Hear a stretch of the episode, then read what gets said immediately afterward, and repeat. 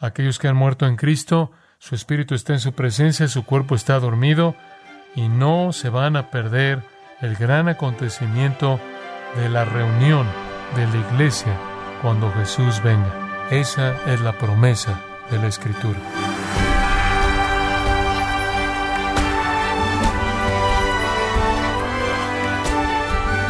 Le damos la bienvenida a este su programa Gracias a vosotros con el pastor John MacArthur. El director de cine Alfred Hitchcock dijo que el secreto para generar suspenso en una película es dejar que la audiencia conozca secretos, cosas que los personajes no conocen. Cuando los espectadores saben que hay algo impactante por delante, la emoción crece. Pero hablando de la emocionante película de su vida, crece su emoción al pensar en las cosas impactantes que le esperan a los cristianos en el futuro? Bueno, el pastor John MacArthur en la voz del pastor Luis Contreras da comienzo con una serie edificante, serie que será de gran ayuda para su iglesia. El nombre de esta serie es El rapto y el día del Señor, aquí en gracia a vosotros. ¿Qué le pasa a los cristianos que mueren? ¿Qué le pasa a los cristianos que mueren? Con frecuencia se me pregunta eso incluso por parte de cristianos, de hecho, normalmente por parte de cristianos, preguntas como, después de que morimos, ¿Vamos directamente al cielo? ¿O qué le pasa a nuestros cuerpos? Los detalles de ese tipo de preguntas son muy, muy importantes para nosotros. Y pueden turbarnos si no conocemos la respuesta. Queremos saber qué pasa después de que morimos y nos gustaría saber qué le pasa a los cuerpos de aquellos que amamos cuando se van a la tumba. Esos son asuntos importantes y eran asuntos igualmente importantes para los creyentes jóvenes en Tesalónica. Recuerde ahora aquellos a los que Pablo escribió esta carta habían estado en Cristo por unos cuantos meses, habían estado expuestos realmente unas cuantas semanas al ministerio de Pablo y entonces realmente eran bebés y estaban muy preocupados por este asunto de lo que le pasa a los cristianos cuando mueren. Creían ciertamente en la vida después de la muerte, porque dice en el capítulo 1, versículo 3, que tenían esperanza. No hay duda de que Pablo les había hablado de la vida eterna, porque les predicó el Evangelio, y lo creyeron y se volvieron de los ídolos, y entonces sabemos que sabían de la vida eterna. Sabían que la salvación era sinónima con vivir para siempre con Dios en el cielo, y también sabían de la venida de Jesús, que Jesús algún día iba a regresar y congregar a todo su pueblo juntos y llevárselos para estar con él. Sabían de ese gran acontecimiento en el que el Señor iba a congregar a los suyos. Entonces habían algunas preguntas en sus mentes de cómo todo eso en cierta manera iba a funcionar. Como, si mueres ahora, ¿te pierdes de la reunión? Aparentemente, Pablo había presentado ese acontecimiento de reunión tan glorioso, él había hecho ese acontecimiento de reunión tan maravilloso, que estaban muy preocupados que algunos de ellos se pudieran perder ese acontecimiento. Aunque estarían viviendo en la vida eterna, todavía estaban muy preocupados y se perdían de esa reunión juntos. De hecho, estaba tanto en sus mentes que cuando usted regresa al capítulo 1, si se da cuenta en los versículos 9 y 10, conforme Pablo los describe, él dice que se volvieron a Dios de los ídolos para servir a Dios vivo y verdadero y esperar a su Hijo de los cielos. Ahora ahí usted tiene las tres dimensiones de su salvación. El pasado, volviéndose de los ídolos del pasado, el presente, sirviendo a un Dios vivo y verdadero, y el futuro, esperando a su Hijo del cielo. Este era un grupo que esperaba. Capítulo 2, versículo 19, Pablo se refiere a ellos como su esperanza y gozo y corona en la presencia de nuestro Señor Jesús en su venida. Entonces, debieron haber sabido que la venida era algo muy especial. En primer lugar, se reunirán con Jesús y estaban esperándolo. En segundo lugar, serían la corona y el gozo y el gozo del apóstol. Y estaban emocionados por eso. Más allá de eso, saben unas cuantas otras cosas. Ve el capítulo 5, versículos 1 y 2. Pablo dice, ahora, acerca de los tiempos y las épocas o temporadas, hermanos, no tenéis necesidad de que nada se os escriba, porque vosotros mismos sabéis bien que el día del Señor vendrá como ladrón en la noche. También sabían del día del Señor, sabían de un tiempo de juicio venidero sobre los impíos. Sabían entonces que cuando Jesús viniera, Él los reuniría para estar con Él, y también Él juzgaría a los impíos. Estaban esperando que Jesús viniera, estaban esperando el tiempo de reunión. Ahora, en su espera, en cierta manera, estaban algo turbados. Algunos de ellos probablemente temían que se lo habían perdido, que había sucedido sin ellos. ¿Cómo es posible? Bueno, estaban entrando en la persecución y las aflicciones. Algunos de ellos probablemente pensaron que iban a ser reunidos antes de que eso sucediera. Entonces, en el capítulo 3, versículos 3 y 4, Pablo les tiene que decir, para que ninguno se turbe por estas aflicciones, porque vosotros mismos sabéis que hemos sido destinados para esto, porque de hecho cuando estuvimos con ustedes, les estuvimos diciendo por adelantado que íbamos a sufrir aflicción, y entonces sucedió como vosotros sabéis. Él les recuerda, ahora esperen un minuto, no les debe sorprender la dificultad ni la persecución, les dije que iba a venir, pero quizás habían algunos de ellos que pensaban que iban a ser reunidos antes de que eso realmente pasara. Ciertamente estaban viviendo en una expectativa inmensa y temían que pudieran perderse de un acontecimiento tan grande.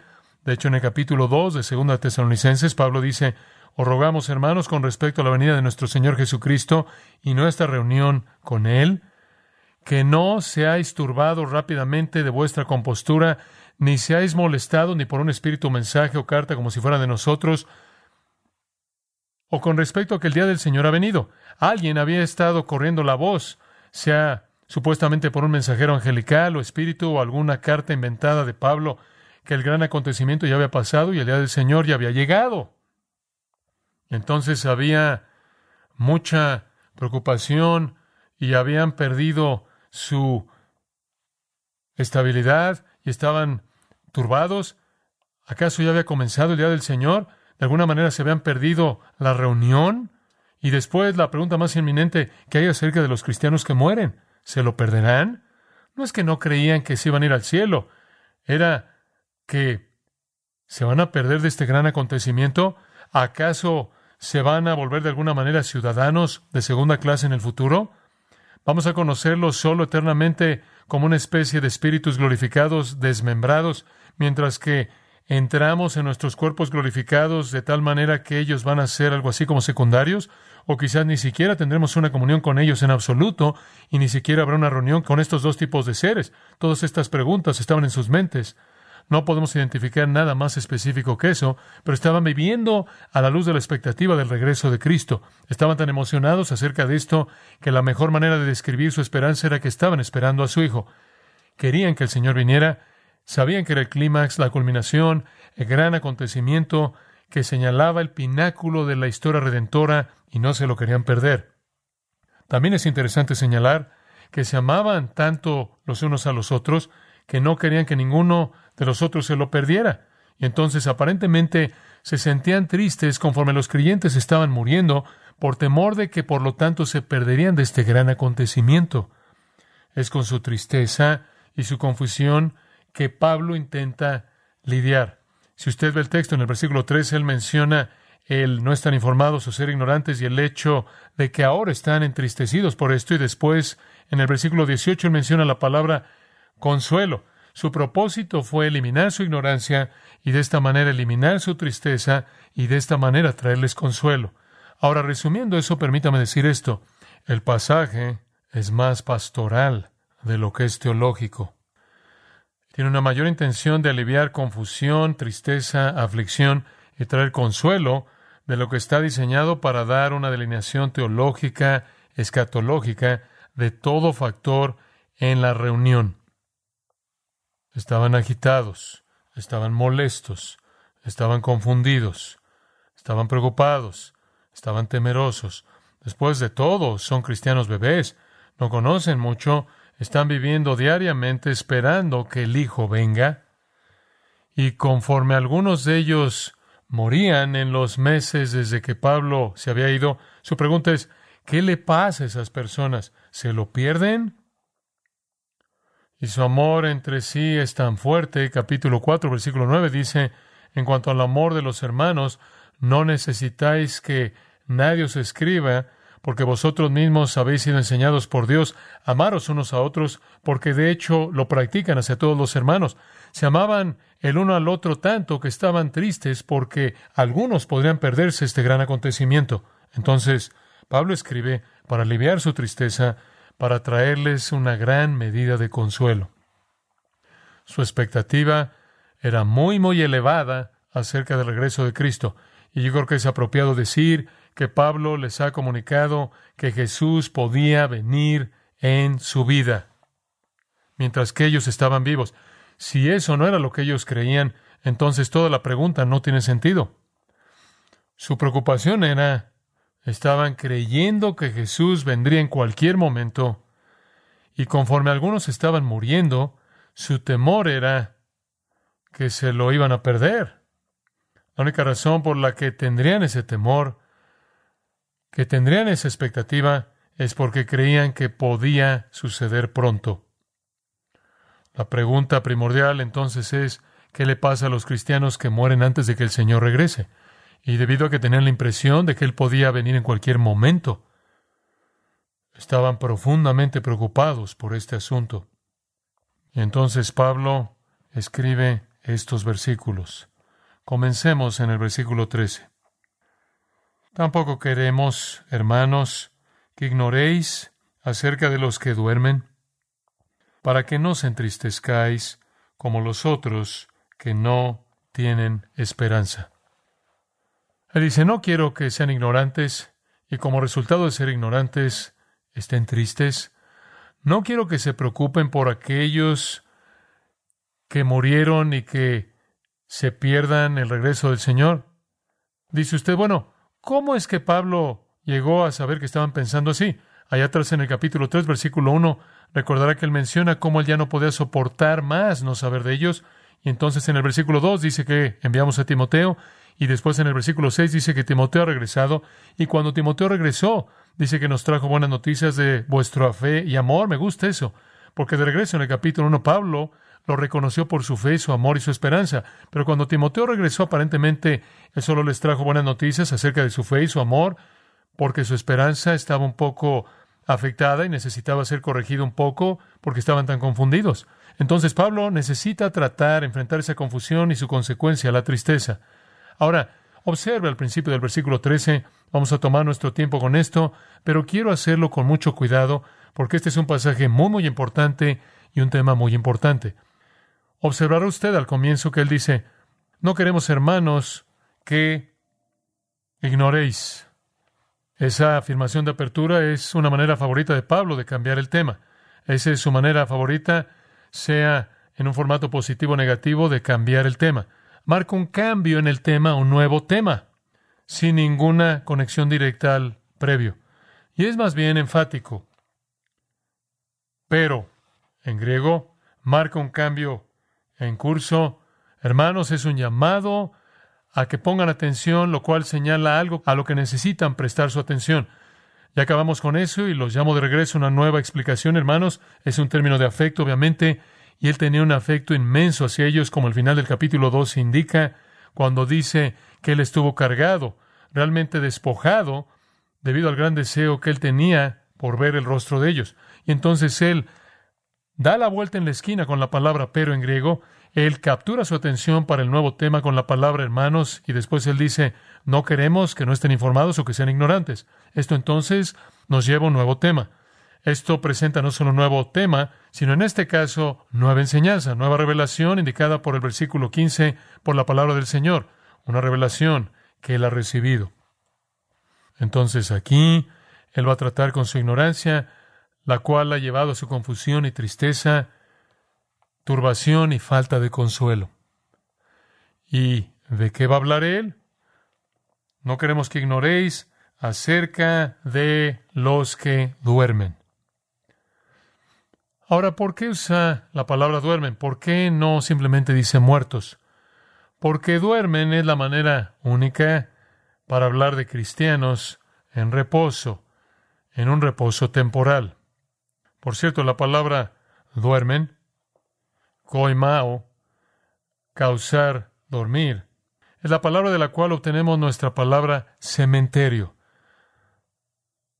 el cual era el nombre optimista de los primeros cristianos para un cementerio. Realmente significaba un lugar para dormir.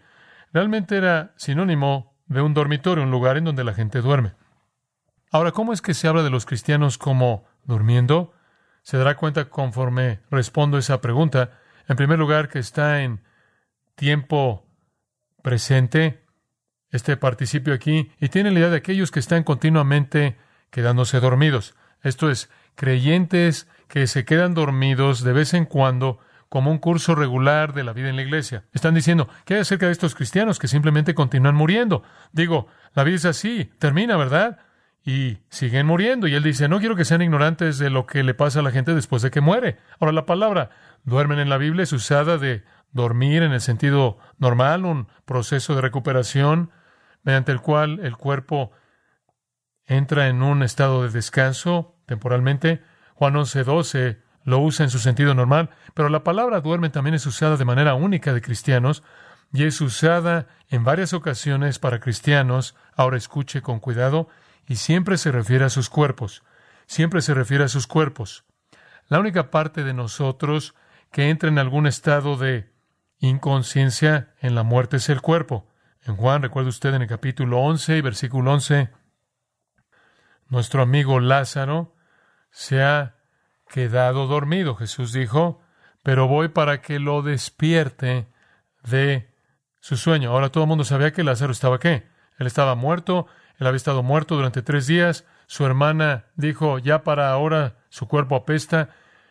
La putrefacción estaba en operación. Él había ya sido colocado en la tumba, él estaba muerto. Desde el punto de vista de Jesús, él solo estaba dormido, su alma estaba viva, pero no estaba encerrada en la tumba. No sabemos dónde estaba o qué experimentó, porque la Escritura no nos dice, pero no deja de existir debido a que es eterna y está eternamente consciente, pero su cuerpo estaba descansando y Jesús vio eso como temporal. Esa es la razón por la que lo llama dormir. El dormir es algo de lo que usted se despierta. Si usted no se despierta, usted está muerto o eventualmente va a morir. Y entonces Jesús ve la muerte de Lázaro como un reposo temporal de su cuerpo. Observe Hechos capítulo 7, simplemente para darle un entendimiento pleno de esto. Usted recuerda cuando Esteban estaba siendo apedreado, dice en el versículo 60, cayendo de rodillas, clamó a gran voz, Señor, no les tomes en cuenta este pecado, y habiendo dicho esto, durmió. Durmió. Fue muerte desde el punto de vista humano, fue muerte desde el punto de vista clínico, fue dormir porque solo era un reposo temporal para su cuerpo. Su espíritu no entró en la inconsciencia. Si usted no lo piensa, ve el versículo 59. Él dijo, Señor Jesús, ¿qué? Recibe mi espíritu. Fue solo su cuerpo el que debía estar en reposo, dormir. Y estar dormido, por cierto, del cual incluso su cuerpo se despertaría, y ese es el punto primordial que quiero que entienda. Cuando en 1 Corintios 11:30 Pablo dice de los cristianos, hay muchos entre vosotros que están débiles y enfermos y varios duermen. Él de nuevo se refiere a la muerte para un cristiano como dormir, porque es el reposo temporal del cuerpo físico. En el capítulo 15 de 1 Corintios, versículo 6, habla de cristianos que vieron al Cristo resucitado. Muchos de ellos quedan hasta ahora. Esto es en el momento de escritura de esta epístola, pero algunos han dormido. Ahí está ese mismo concepto conocido Versículo 18, aquellos que han dormido en Cristo. Y después en el versículo 51, os muestro un misterio. No todos dormiremos, de nuevo refiriéndose a los cristianos en la muerte. Segunda de Pedro 3.4 lo menciona. ¿Dónde está la promesa de su venida? Porque desde que los padres durmieron, todo sigue igual como fue desde el comienzo de la creación. Ahí está la expectativa de los incrédulos, el deseo que manifiesta que aquellos que han muerto solo han muerto una muerte temporal. Pero para los cristianos el término es exacto, porque es algo temporal. Incluso para los paganos habrá una resurrección. Hay un sentido en el que los cuerpos de los paganos solo duermen, porque ellos también serán resucitados. No obstante, serán resucitados a la condenación y muerte eternas.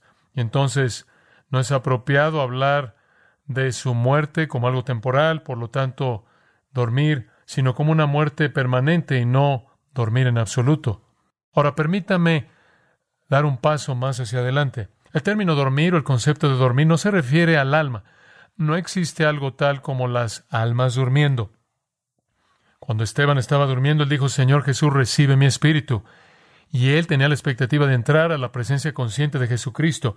En ningún lugar la Escritura jamás enseña que en ningún momento, para siempre, el espíritu de una persona jamás esté inconsciente. Eso es lo que hace que el infierno sea tan terrible. Es conciencia en la ausencia de Dios para siempre. Eso es lo que hace que el cielo sea tan maravilloso. Es conciencia de la presencia de Dios para siempre. Y usted recuerda en Lucas 16, conforme Jesús contó la historia de Lázaro, el mendigo, y el hombre rico, que cuando Lázaro murió, de manera inmediata y consciente estaba en el seno de Abraham y fue consolado.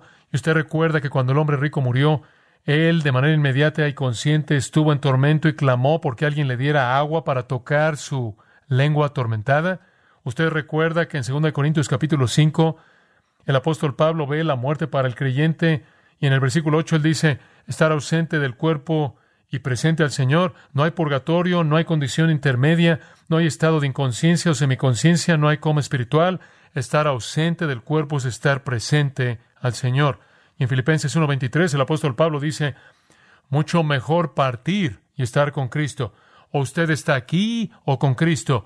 No hay condición intermedia para los salvos. Van para ser recibidos a la presencia de Jesucristo. No hay lugar intermedio para los condenados. Van al castigo y tormento conscientes. Pero mientras que el espíritu del cristiano muerto va inmediatamente a la presencia de Cristo, ese cuerpo está durmiendo, está en reposo, está en descanso, está en un dormitorio, por así decirlo. Ahora, la pregunta surge, bueno, ¿por qué razones que Pablo está tan preocupado por hablarles de estos cristianos que han muerto? Versículo 13 dice, para que no os entristezcáis. Estaban tristes por esto. Dice usted, bueno, ahora espera un minuto. ¿Cualquiera se entristece cuando un cristiano muere? ¿Lo conocen? ¿Lo aman? ¿Se preocupan por él? ¿Acaso los cristianos no se entristecen y no tienen tristeza y no se lamentan y no derraman lágrimas cuando los seres queridos mueren? Eso es normal, ¿no es cierto? Sí, muy normal. Y ciertamente el Espíritu de Dios nos instruye en Romanos 12:15 a llorar con los que lloran. Hay una tristeza normal, razonable, una liberación sensata del dolor de la separación y la soledad que Dios ha diseñado para nuestro beneficio. Él no está hablando de eso. Siga en el versículo. Él dice, no quiero que os entristezcáis como los que, que no tienen esperanza. No quiero que su tristeza sea esa tristeza final, esa tristeza que viene a la gente porque no contemplan una reunión. No quiero que piensen que los cristianos llegan a decir un adiós final, porque no es así. Ese es un gran pensamiento, ¿no es cierto? Usted nunca le dice adiós a un creyente por última vez. Siempre habrá otra vez. No quiero que se entristezcan como se entristecen los paganos sin esperanza. En Efesios capítulo 2, conforme Pablo delinea la situación de estar perdido, la esencia de estar así, él dice, están separados de Cristo, excluidos de la riqueza de Israel, ajenos a los pactos de la promesa, no tienen esperanza y sin Dios en el mundo. Entre esas características de los perdidos está esa afirmación, no tienen esperanza. No tienen esperanza en la vida después de la muerte. No tienen esperanza en la reunión. A lo largo de los años que he estado en funerales, continuamos teniendo funerales de personas incrédulas o funerales de personas creyentes en donde incrédulos están ahí en la familia y la falta de esperanza es aterradora. El sentido terrible de que es algo final, sin expectativa de que haya una reunión, ni futuro. Nunca más el toque de la mano, el sonido de la voz, nunca más es final. Estar tan consumido en la vida con una persona y después que caiga el telón de manera tan total, absoluta y final es una causa de desesperanza profunda. Entre mayor el amor, mayor el dolor, es el dolor de la falta de esperanza. Pablo dice, miren, sé que están preocupados acerca de esos cristianos que mueren de vez en cuando y sé que están preocupados porque quizás se van a perder la reunión y los aman y quieren volverlos a ver y quieren que estén ahí y no van a estar ahí. Y se están preguntando a dónde van, en dónde están y cómo podemos reconocerlos si no están ahí en forma corporal y no va a ser como era y va a suceder la reunión y él dice, miren, no quiero que se entristezcan como los paganos sin esperanza que no tienen consuelo en la promesa de una reunión. La reunión está aquí, amados, lo está.